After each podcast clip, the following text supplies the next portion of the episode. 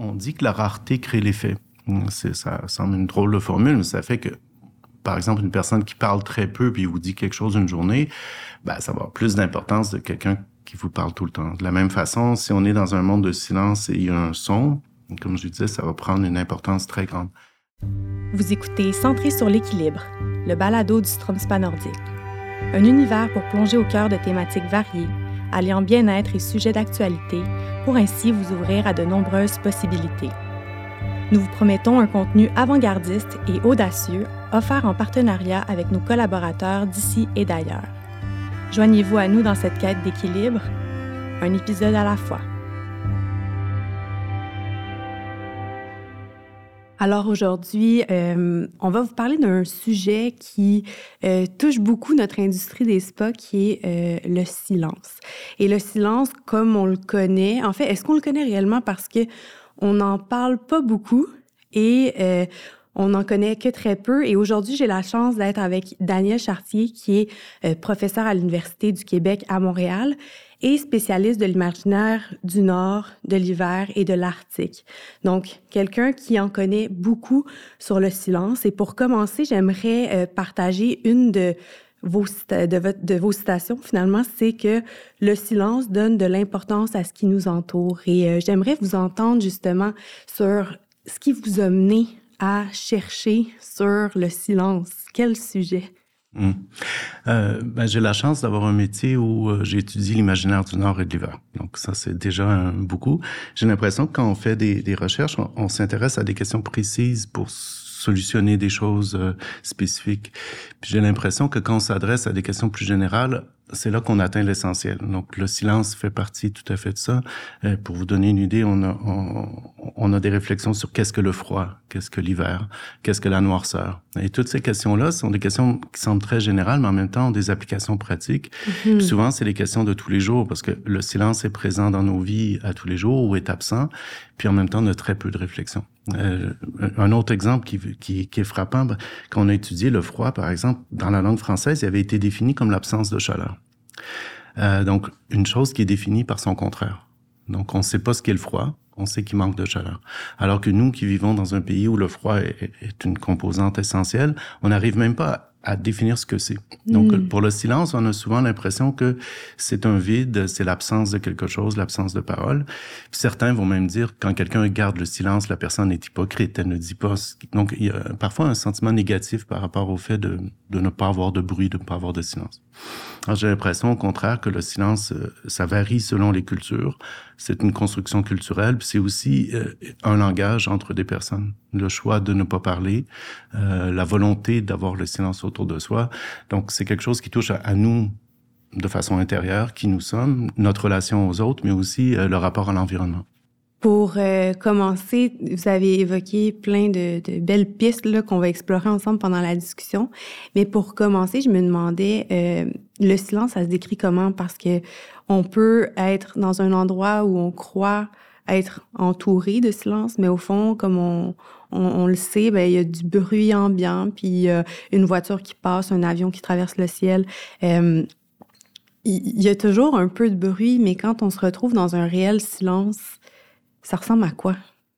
Les techniciens disent que le silence se retrouverait juste dans les studios de radio qui sont vraiment, vraiment fermés. Puis Capitonnés. Puis que c'est insupportable. C'est-à-dire qu'on n'arriverait pas à vivre dans un lieu où il y a absence complète de son. Euh, on, on, dirait qu'on a besoin de, de, résonance, on a besoin de pour se retrouver. Donc, je pense que le silence absolu serait peut-être un objectif puis une illusion à la fois parce que ça pourrait être assez angoissant. Par contre, ce qu'on appelle le silence, souvent, c'est une absence de son violent. Euh, le bruit des machines, comme vous dites, quelque chose qui tombe par terre, un bruit euh, répétitif ou agaçant, ça, ça fait que ça brise le silence. Euh, puis juste dans l'expression briser le silence, on a l'idée générale de ce qu'est le silence, c'est-à-dire que c'est quelque chose qui dont on se rend pas compte jusqu'au moment où il est brisé. Hmm. Euh, et le bris fait en sorte que on peut pas revenir facilement au silence par la suite. Euh, vous savez très bien qu'on cherche le silence pour se reposer, pour méditer, pour être mieux. Euh, quand il y a un bruit violent autour, on revient pas à, trois secondes avant. Ça prend du temps pour rétablir le silence, comme s'il y avait une connexion de soi-même avec l'environnement au moment où il y a le silence. Donc, est-ce que c'est un vide? Est-ce que c'est un plein?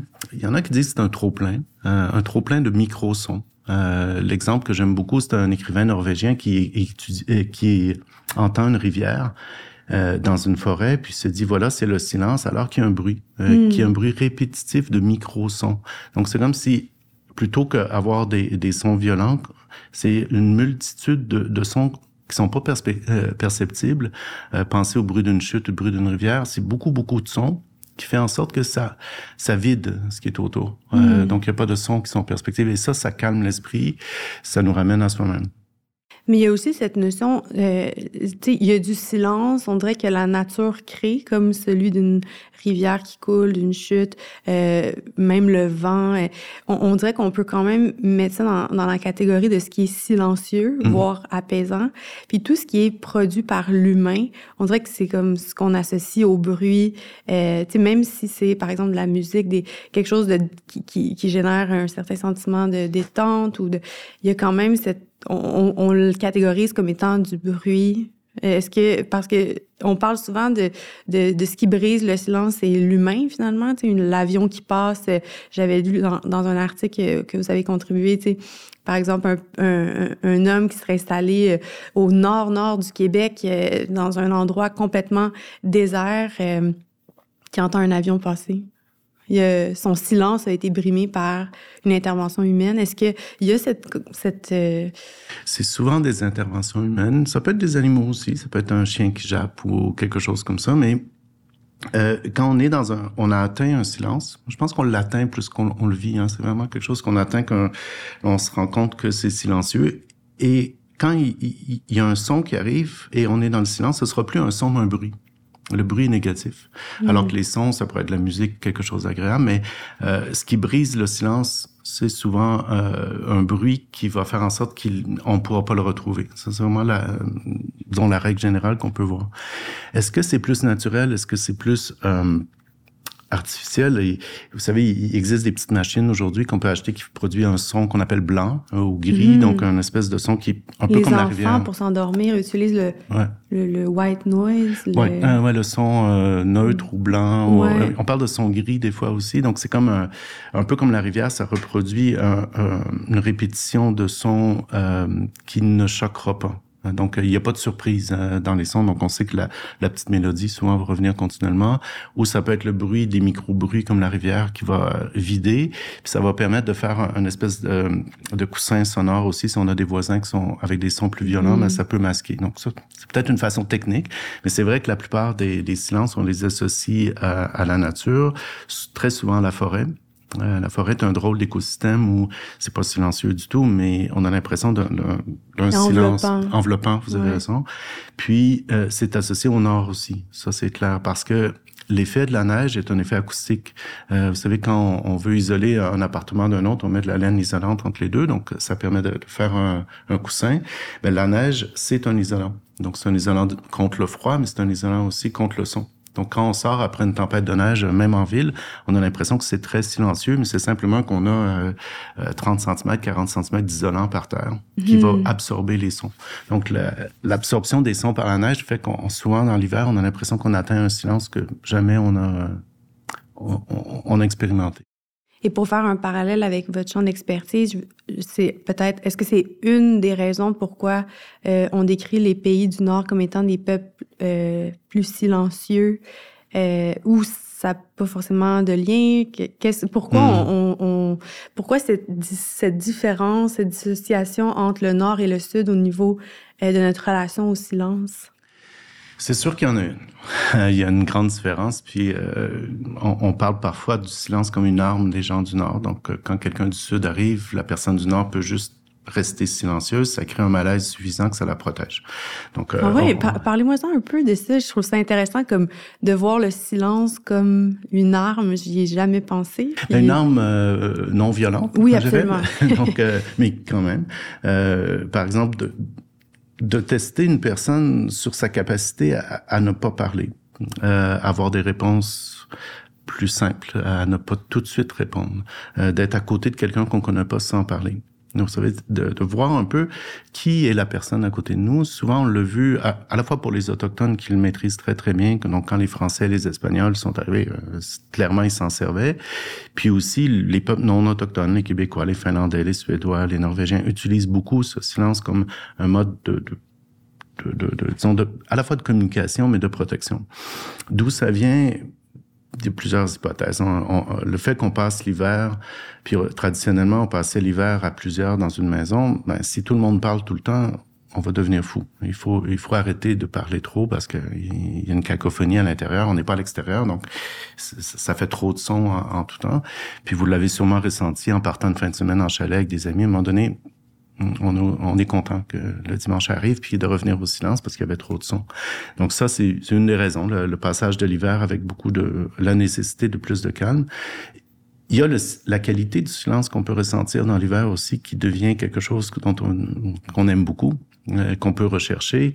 Euh, il y a toute une éthique, par exemple, de marcher dans la forêt pour les Scandinaves qui fait en sorte jamais on ne parle, jamais on élève la voix dans une forêt. C'est comme une église.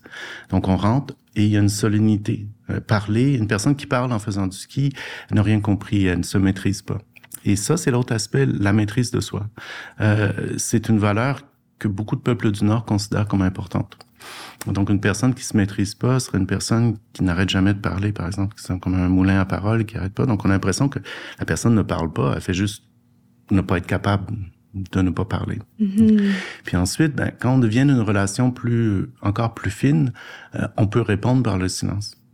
On peut avoir des moments euh, d'intimité avec une personne où euh, ça peut être le geste, ça peut être le toucher qui remplace la parole. Par exemple, si quelqu'un euh, vous raconte quelque chose de, de, terrible qui arrive dans sa vie, plutôt que de parler, parfois la personne va juste mettre la main sur la main de l'autre personne sans parler. Mm-hmm. Donc là, le silence est compris euh, de part et d'autre. Donc euh, le silence a une richesse de langage, mais il est beaucoup plus subtil que la parole. Donc il faut à la fois la culture qui l'apporte, puis il faut aussi une relation particulière et des gens qui, qui le valorisent aussi. Mm-hmm.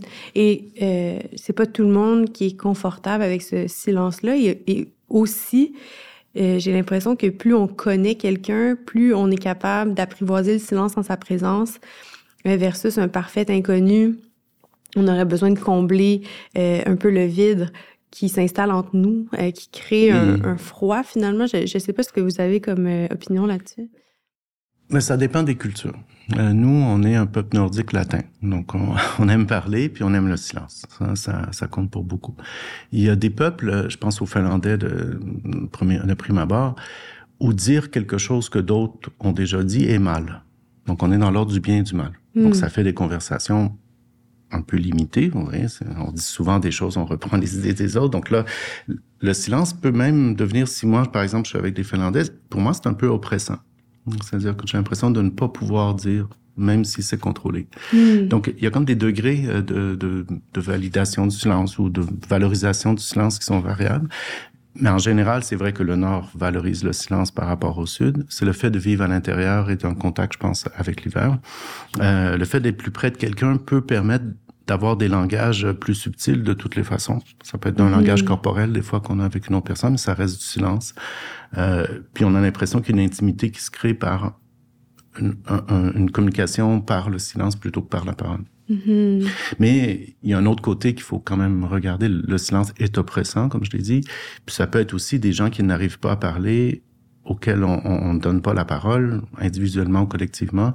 Euh, ça peut être la loi des silences des petits villages qui fait que les drames ou ceux qui sont victimes de violences peuvent pas parler. Donc, il y a comme un silence oppressant et, il y a un silence souhaité qui conduit à la paix. Les deux, euh, souvent quand on est dans les signes les plus fondamentaux, euh, quand je, je, vous disais en, en, étudiant le froid, en étudiant la, la noirceur, euh, la neige, on se rend compte que c'est toujours une chose et son contraire et dans la façon la plus puissante qu'on peut imaginer. Donc, mm -hmm. plus qu'on va dans des signes simples, plus qu'on va dans, dans quelque chose qui aura une plus grande puissance euh, d'évocation par la suite et un effet le plus grand possible. C'est pour ça que c'est intéressant d'étudier les choses fondamentales. Oui, totalement. Vous avez dit quelque chose par rapport au peuple comme étant que, que les Québécois, on était euh, euh, issus de la nordicité, mais avec euh, une ascendance latine. Euh, ça répond un peu à la question que j'avais parce que je trouvais que en tant que peuple euh, nordique, on avait un rapport au silence un peu différent justement de celui que je m'imagine pour les Islandais, les Norvégiens, les Finlandais. J'ai l'impression que on est quand même assez différents malgré qu'on est situé au nord, qu'on traverse l'hiver. Euh, est-ce que le rapport au silence est différent dans chaque pays? Est-ce qu'on peut l'observer différent d'un pays à l'autre? Ouais je dirais que le nord est plus silencieux que le sud, ça c'est clair. Euh, ensuite, à l'intérieur des cultures nordiques, certaines vont le valoriser plus. Nous, on a une culture française puis un, un, environnement hivernal. Euh, hmm, les Québécois. Ouais. Donc ça fait qu'on a un peu des deux, puis on est on n'est pas ici depuis euh, des millénaires, on est ici depuis quelques siècles. Donc ça ça prend de l'adaptation pour arriver au, là où on est. Est-ce que les autres des fois, hein, c'est toujours mieux chez les autres. Euh, on a l'impression qu'il y a quand même une valorisation du silence ici qui est importante. Si on arrive dans un petit village euh, au Québec, puis on, on, parle beaucoup, beaucoup, beaucoup et de tout, je suis pas sûr moi, que la relation va bien se passer. Euh, les gens aiment regarder qui arrive, juger la personne et mm-hmm. ensuite établir une relation qui est peut-être plus durable, mais elle se fait pas par la parole toujours. Euh, parfois, on va trouver que quelqu'un parle trop, en dit trop, mais inversement, quelqu'un cache quelque chose. Donc, il y a un équilibre à atteindre. Mais c'est vrai que si on regarde les derniers temps, moi, je, vois vraiment un virage hivernal au Québec depuis peut-être 20 ans. C'est nouveau, là, qu'on pris l'hiver. Avant, il y avait du ski, du ski de fond, de la raquette, mais pour que les gens aillent, là, vous travaillez pour un sport, puis un sport, ben, c'est, c'est nouveau, hein. Ça fait comme 15 ans, 20 ans au maximum qu'il y en a au Québec. Et pourtant, c'est extrêmement populaire. Donc, il y a comme une appropriation à la fois du froid, du calme que peut donner le froid, l'hiver, la combinaison de chaleur euh, et, et, et, de froid, mais aussi du silence qu'on y retrouve. Mm-hmm. Peut-être que c'est devenu une nécessité parce que en même temps qu'on parle du silence, il y a aussi euh, cette effervescence au niveau euh, de l'accessibilité aux stimuli. donc, on peut facilement ouvrir un téléphone puis être submergé de, vidéos avec des bruits qui, qui varient. Tu on est constamment stimulé. Fait que cette nécessité de se rallier au silence provient peut-être de cette effervescence de bruit aussi. Euh, euh, sûrement. Euh, on est sollicité beaucoup et, parfois même en silence. Hein. Un téléphone peut, peut nous, nous agacer aussi. Autrement, oui. autrement. Mais c'est vrai qu'il y a un besoin de faire le vide. Puis le silence est lié au, au vide qu'on a sans vide, on a l'impression que les choses, d'une part, prennent trop d'importance alors qu'elles n'en ont plus. Donc, on n'est plus capable de mesurer euh, l'importance des choses qui nous arrivent parce qu'il y en a juste trop, puis on n'arrive pas simplement à, voir euh, l'importance de chaque chose. Puis ce que fait le silence, c'est un peu comme si vous voulez commencer un travail, puis vous avez une table comme celle-ci qui est toute blanche, puis vous avez plein de choses sur la table, vous n'arriverez pas à vous concentrer. Mais si vous mettez simplement une chose, soit que vous travaillez ou pas, mais il n'y aura pas d'autre option. Et le silence fait un peu ça, amène, euh, dégage euh, les pensées, les choses. Donc, c'est toujours lié à une démarche intérieure. Ça peut pas être autrement, mais la, le rapport du corps et le rapport de l'esprit jouent un rôle fondamental dans le froid, le chaud, le silence, euh, l'absence de silence. On, on, dit que la rareté crée l'effet. Ça semble une drôle de formule, mais ça fait que par exemple, une personne qui parle très peu puis vous dit quelque chose une journée, ben, ça va avoir plus d'importance de quelqu'un qui vous parle tout le temps. De la même façon, si on est dans un monde de silence et il y a un son, comme je disais, ça va prendre une importance très grande. Euh, Peut-être vous avez eu l'expérience d'être à, la campagne dans un chalet, puis c'est vraiment très calme durant l'hiver. Puis là, vous entendez un petit animal. Et il gratte, il fait tout ça. Et là, l'importance de ce petit rongeur qui est peut-être là en train de rentrer ou, ou peut-être un monstre, on ne sait pas, il prend une importance euh, plus grande. C'est comme si ça avait, c'est comme si euh, dans le silence, le petit bruit va devenir le signe de quelque chose de beaucoup plus grand. Alors que si vous étiez dans un appartement à Montréal, puis il y avait un bruit peut-être qui serait même pas perceptible euh, à mm-hmm. l'intérieur. Donc le, le vide crée l'effet, puis le silence permet de, de, de se retrouver. Donc soit que ça conduise à une espèce de paix intérieure ou à l'angoisse, parce que des fois, pour certaines personnes, de ne pas avoir de repères euh, de son autour peut être difficile. Mais en tout cas, je pense que c'est sain pour l'esprit euh, de vider un peu. Justement, vous dites c'est sain pour l'esprit. Est-ce que euh, vous connaissez les bienfaits du silence sur le corps, le cerveau? Est-ce que ça a déjà été étudié de dire passer un certain temps dans un environnement qui est calme peut aider au niveau neurologique? Euh, je, ne sais pas. Euh... euh j'ai pas en tête d'études, mais pensez que aujourd'hui, je disais, on a peut-être une vingtaine d'années d'expérience d'aller, par exemple, dans un endroit hivernal pour se reposer dans le silence. Euh, mais on a une expérience de plusieurs millénaires par la religion qu'on pratique plus aujourd'hui. Hmm. Autrefois, aller dans une église était quand même un moment relativement de silence pendant quelque temps.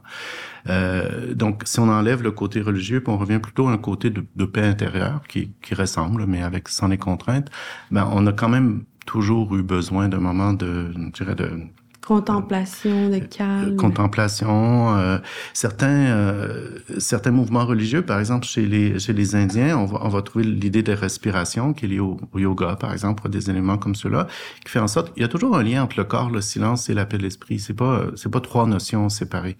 Puis, on, on, joue un peu avec ces notions-là quand, disons vous faites du ski une journée, puis vous êtes très fatigué, vous revenez. Vous voyez, la paix que vous avez est liée à la fois à l'effort physique au calme que vous avez ressenti, à au froid et à la chaleur, hmm. et à votre corps qui a pensé à autre chose. Donc, l'effet combiné ou multiple, disons, euh, je pense, de l'effort physique, du chaud et du froid, du silence, crée finalement une espèce de paix d'esprit dont on a besoin.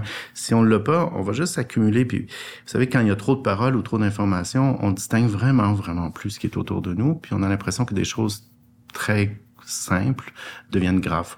Mm-hmm. C'est là qu'on perd notre jugement. Ça me fait penser à.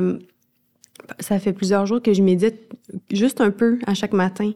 Euh, puis ce moment de silence permet de, de ce que j'observe comme euh, effet bénéfique, c'est d'avoir une meilleure perspective par la suite sur ce qui se passe, sur les bruits, d'être capable d'avoir une certaine distance entre euh, les ressentis et les réactions.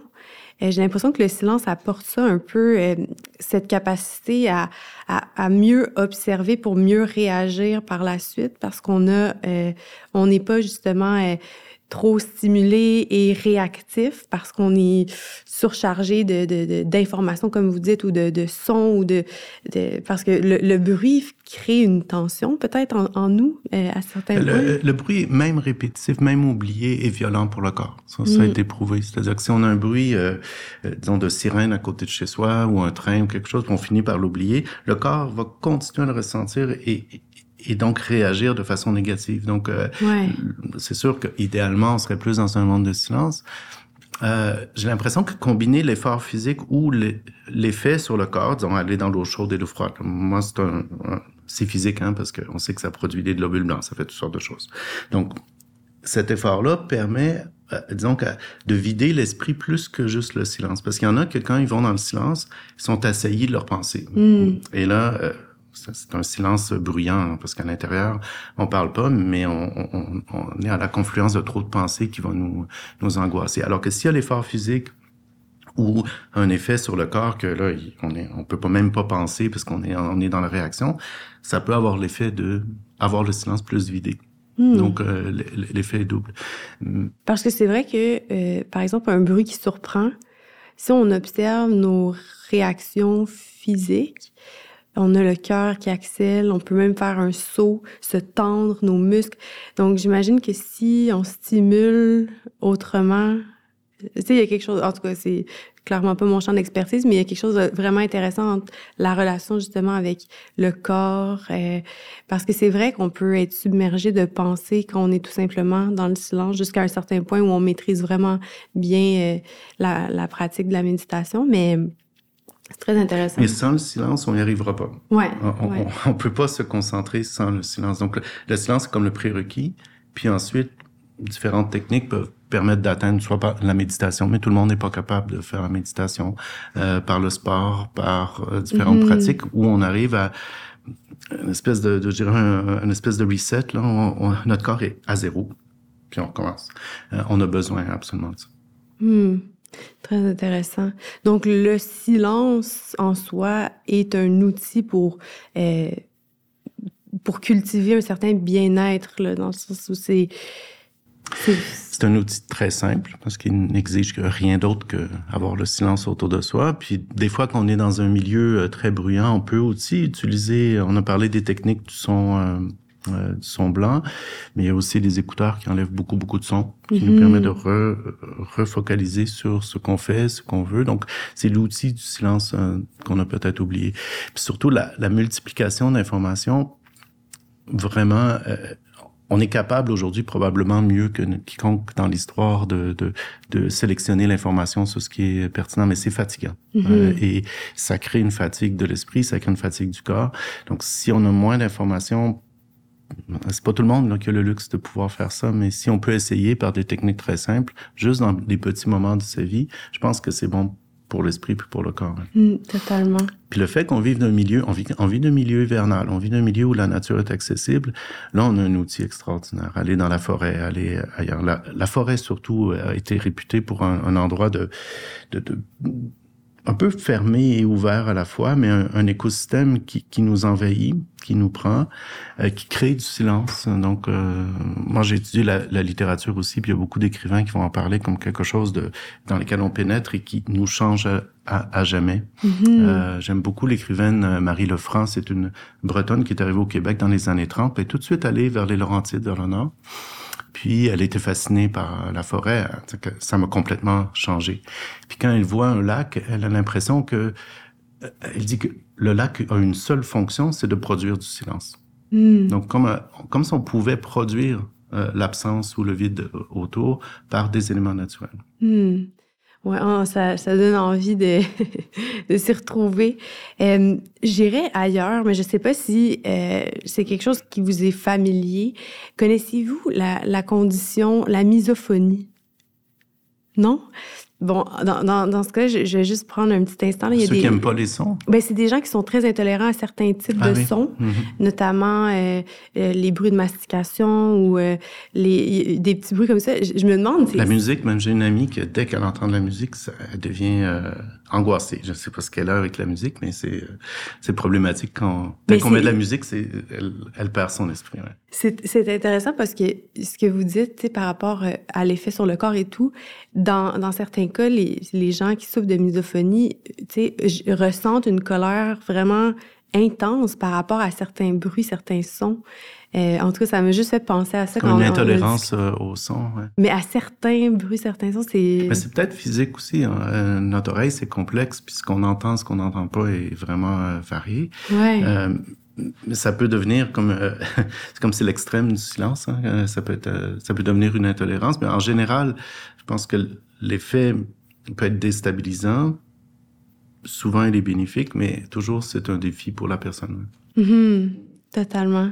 Et je trouve ça vraiment, vraiment intéressant comme discussion. On a abordé plusieurs euh, points. Est-ce qu'il y avait, euh, comme ça, en terminant euh, sur, euh, le sujet, quelque chose que vous avez, qu'on n'a pas abordé ensemble, que vous aimeriez mettre euh, sous mais il y a l'effet de la neige dont on a parlé un peu, puis pour moi, c'est vraiment important. Parce que là, euh, si je reviens à ma forêt de tout à l'heure, pensez à, à, la forêt l'été et l'hiver. Oui, cette et, différence et, entre les saisons. Et la forêt le jour et la nuit. Donc, on, ouais. on a trois, euh, trois régimes, disons, de sons différents. L'hiver, il y a moins de différence entre le jour et la nuit, mais durant durant l'été, il y a vraiment une, toute une sonorité euh, pour certains très angoissante de la forêt euh, durant la nuit et puis euh, celle du jour. Et puis l'effet de la neige est vraiment quelque chose dont on peut se servir euh, en ville et à, à, la campagne. Donc si on n'a pas accès à la nature ou être loin, déjà quand il y a une tempête de neige, le matin d'une tempête de neige fait un effet extraordinaire parce que la, la capture des sons va permettre d'avoir un, une qualité de silence qu'on retrouverait pas ailleurs. Euh, donc ça, ça me paraît important de voir qu'il y a un rapport en, entre le nord et, le sud de ce point de vue-là.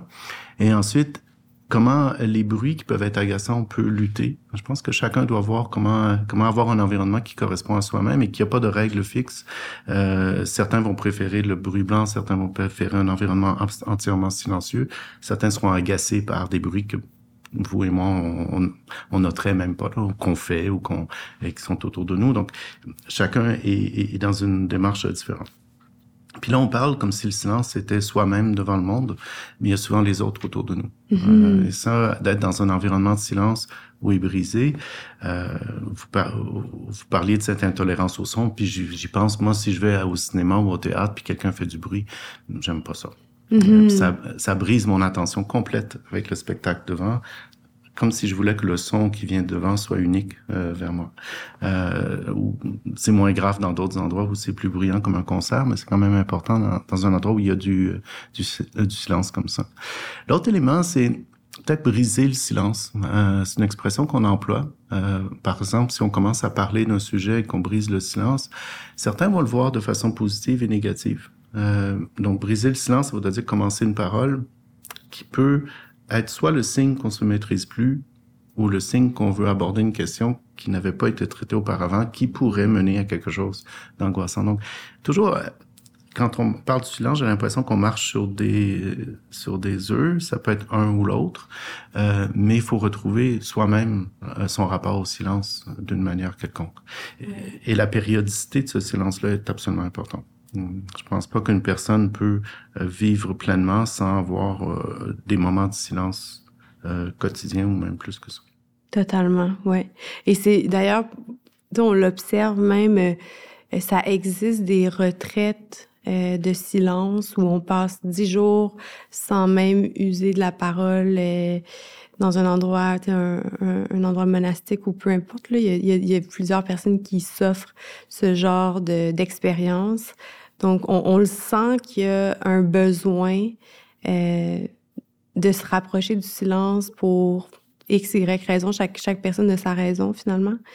Mais les, euh, ceux qui font les retraites, ben, il faut le vouloir, mais ceux qui font la retraite, j'ai l'impression que euh, ça, ça nous demande notre dépendance à la parole et à l'information qui nous arrive, parce que si vous l'avez essayé quelques jours seulement, on est assez malheureux au début, puis on s'ennuie, on a besoin, on a l'impression qu'il y a quelque chose qui arrive qu'on n'a plus accès, donc on se rend compte de notre dépendance simplement à ce que l'information nous arrive, on a l'impression de devoir parler, ça ramène vraiment au contrôle de soi. Le, le, se contrôler, c'est pas nécessairement être euh, s'empêcher de faire des choses, mais quand on fait quelque chose, de choisir de le faire. Et ça, ça conduit toujours au bonheur. Mmh. Je trouve que ça, ça conclut bien notre discussion. Je vous remercie infiniment euh, d'être venu partager avec nous le fruit de vos, vos recherches parce que c'est d'une richesse inestimable dans le sens où qui, qui d'autre au Québec en connaît autant sur le silence. Euh, donc, euh, on, on, aura une façon différente de, de, coexister, je pense, avec le silence après cette discussion. Euh, même dans nos spas, euh, euh pourquoi on, on, crée des lieux silencieux, il y a une raison à ça. Euh, ça sera à chacun de réfléchir à sa relation avec le silence, mais chose certaine, c'est qu'il y a des bienfaits, puis euh, qu'on invite les gens à l'explorer. Merci beaucoup, Daniel. Avec plaisir. C'est ce qui conclut l'épisode d'aujourd'hui. On espère que vous avez apprécié la discussion. Si le contenu vous a plu, on vous invite à partager l'épisode et à laisser un avis sur la plateforme de votre choix. Vous pouvez également nous suivre sur nos réseaux sociaux et sur notre site internet au stromspa.com. En vous abonnant à notre infolette, soyez certain de ne rien manquer. Merci pour votre précieuse écoute et au plaisir de vous retrouver lors du prochain épisode. À bientôt!